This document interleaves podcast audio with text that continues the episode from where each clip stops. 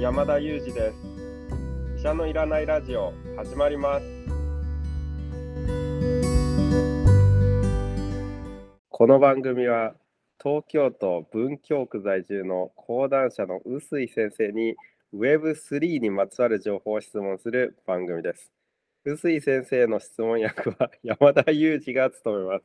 聞きたいテーマや質問は、ウェブマガジンミモリでの 臼井先生の連載コーナーがあるのかよく分かりませんが、連載コーナーへお寄せください。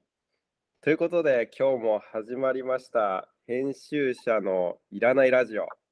ということでですね、ちょっともうアナウンスから笑ってしまったり、噛んだりしてしまったりしたんですけれども、今回はですね、あの医者のいらないラジオではなく、編集者のいらないラジオと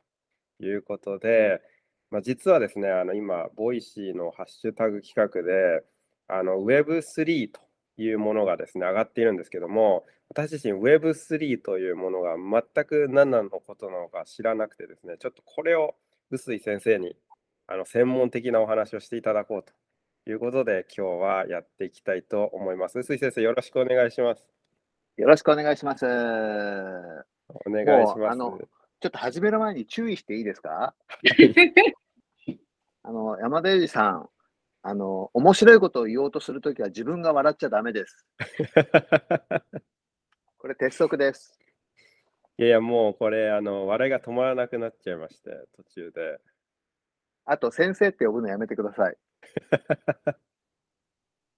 いやいや、今日はですね、あの Web3 って世界がどう変わるのかっていうのをですね、私は学ばなければいけないので、もう本当に先生と呼ばせてください。いやでもね、やっぱ素晴らしい、その、こう、学習意欲、向上心、まあ、成長教教習としてふさわしい、こう、山田裕二の学習意欲に僕は嬉しいですね。あの、早速先生に褒めていただけて、とても嬉しいです。ではですね、今日早速なんですけども、まず Web3 とは何なのか、ちょっと教えていただいてもいいですか？わかりました。まあ、前提としてですね、あの、まあ、聞いてくださってる皆さんにも、あの、これは言っておかなきゃいけないんですけど、私特に Web3 の専門家ではありません。ただ、私が、私、インターネットも大好き、本も大好きです。どっちも好き。で、えっと、いろんな人の話を聞いたり、本を読んだり、いろんな記事を見たりして、解釈をした、まあ、一つの分かりやすい解釈をお伝えするという形であのご理解をください。で、Web3 っていうからには、まあ、1と2があったわけですね。でみんなインターネットって、まあ、あのー、昔から研究をされて進んできたものですけど、1995年ぐらいに Windows 95とかが出て、みんながパソコン買うようになって、どんどん広がってきたわけです。で、そこに大きな3段階があったと考えましょう。これ僕の勝手な解釈ですよ。繰り返しますけど。でまず Web1.0 っていうのは、情報をみんなが発信するようになったっていう段階です。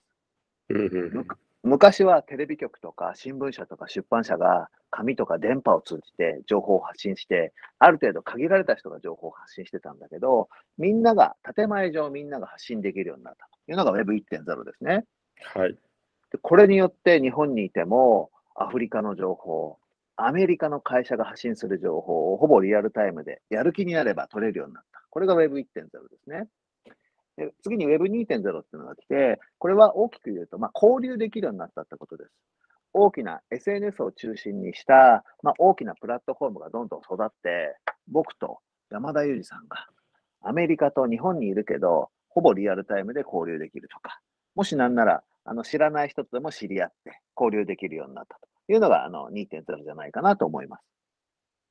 で、ここに来てなんで3って言われてるかっていうと、今度は昔はあのインターネットって、えっと、バーチャル空間と実際に僕らが住んでるリアル空間を分けて考えて、まあ、バーチャルの世界のことだよねみたいな解釈だったわけですね。それがあの実際に存在するものとして扱われるようになったというのが僕の中の Web3 の定義です。3つを一言ずつ言うとですね、Web1.0 は発信するでした。2.0は交流するでした。そして3になって存在するということになったのがあの私の解釈です。で、存在するってどういうことかっていうと、昔はあのインターネットの土地とか、まあ、インターネットって無限の空間なんですけど、えっ、と、実際にその土地みたいなものの値段に価値価値がついたり、あるいはウェブ上の、えっ、と、美術作品、絵とか、まあ、コンテンツに、そのもの、そのものに価値がついたり、そういうことができるようになるというのが、あの Web3 の変化かなというふうに思います。どうですか、この解釈？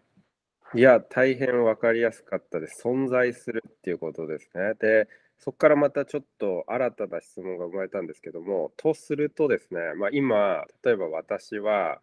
まあ、病院の中、病院の箱で仕事をしていて、時々その遠隔診療なんていうような形で、まあ、その交流するという、まあ、Web2 なんですかね、を、まあ、その診療の過程で使ったりしているんですけども、これ Web3 になると、もう病院もその仮想空間の中、オンライン空間の中にできるというような形で、医師の働き方もなんとなく大きく変わりそうだなと思ったんですけども、この Web3 の世界でのこう医療ってまどうなりそうかっていうのは、臼井先生、何か展望はお持ちでしょうか？あの、臼井先生って言われるたびに、なんかこう、裏側でクスクス、クスクスってこう声があの心の中で聞こえるんですけど、まあ、それちょっと余談ですね。無視していきましょう。そこはちょっと置いといて、あの、変わると思います。ただ、あの、この1とか2とか3っていうのは、すごく概念的な話でして、くっきりどこかで切れ目が入る話ではないと思います。あの、以前ですね、糸井重里さんが書いたインターネット的という本があってですね、これあの文庫にもなっていて、もう10年ぐらい前ですかね、の本な、10年かもしかしたらもう少し前の本なんですけれども、これインターネットが今ほどはみんなが当たり前に使ってなかった時代に、インターネットっていうものを通じて世の中どうやって変わっていくかということを、糸井重里さんが考えをまとめた本なんですね。で、これは予言の書みたいな言われ方をしていて、後から読むと、あ、あの段階でこれを予言できてたってすごいよねって言われる本なんです。で僕はあの今あの Web3 の話をしてるのも、割とそういう状態がに近しいかなと思いまして、あ何かというと、10年後に考えると、まあ割と普通のことだよねというのが、今こう、いろんなこう思考実験を繰り返す中で、1とか2とか3とか、ちょっと区別して考えてるだけであって、実際には、まあ、あの、割とこう、わかりやすい流れを取るような気もしています。で、医療がじゃあどう変わるかって話になるんですけど、2とか3で切り分けて考えるんではなくて、今、山田先生が実際にやってるようにですね、遠隔診療みたいなのがどんどん進むんじゃないかなと、私は思います。で、あと、僕がすごくいいんじゃないかなと思うのは、患者同士の交流なんかは今まで以上に進むんじゃないですかね。なるほど。なんでそう、はい。なんでそう思うかっていうと、あの、よく Web3 の文脈で語られるものの一つに、メタバースみたいな話があって、まあ、メタバースってそのバーチャル空間の中に自分の人格を持った、まあ、アバターみたいな存在のものがこううろうろ歩いてるっていう話ですね。まあ、すごくざっくり言ってしまうと。で、はい、そうすると、自分個人、臼井隼なり山田裕二なりの個人とは別の、まあ、顔をしたい。もしかしたらその別の特定される、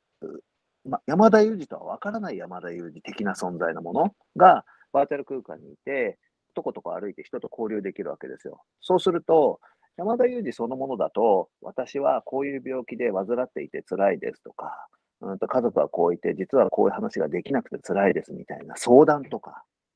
あるいは経験者から話を聞くみたいなのが、リアルの世界でやりにくいものが、バーチャル空間だとやりやすくなるんじゃないかなっていう希望を僕はちょっと持っています。なるほど。確かにそうですね。かつちょっと医療従事者の中を見てみると、今ってどうしてもこうコミュニケーションツールがなんとなくこう分断されてしまっていて、医師と患者、看護師と患者、薬剤師と患者みたいな感じで、それぞれ1対1のコミュニケーションはあったりするんですけれど、それが全て同じこう世界で、こう同時進行でみんなに見える形でコミュニケーションが取られると、よりそのチーム医療がま円滑に進んで、かつミスが減るんじゃないかなというイメージは持っていて、なんとなくそれがまあ実現しやすいような世界観が広がる助けになればいいなという期待も持ちながら今伺っていたんですけれども、確かにそれはあの医療に少しこう希望も持たせてくれるような世界観だなと感じました。あともう一つですね、あの付け加えて伺いたかったのは、まさにこうど真ん中のこう講談社という会社ですね、まあ、かなりこう私のイメージではオールドメディアというあの印象があるあのそういうメディアだと思うんですけど、それがですね、この Web2、Web3 と、まあ、世界観が広がっていく中で、まあ、どういう展望を持たれているのか、そしてこうどう変わっていくのかっていうところも、まあ、最後に教えていただければなと思いました。大きい話来ましたね、今。大きい話来ましたね。あの、これも、じゃあ、これは、あの、これも僕の個人の考えです。まあ、会社を代表してとか答えられないんで、私個人の考えですけど、はい、まあ、講談社に限らず、これはメディアに限らずなんですけど、会社がやってることって僕はお客さんとのコミュニケーションだと思うんですね。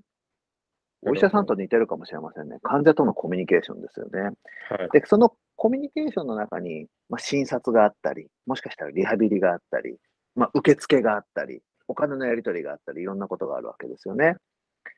で、今、えっと、そのメディアカンパニーに関しては、昔みたいに紙で情報を届けるっていうだけで、ちょっとコミュニケーションがやりきれなくなったというか、お客さん側が紙以外の情報のツールを求めてたりするのが今の時代ですよね。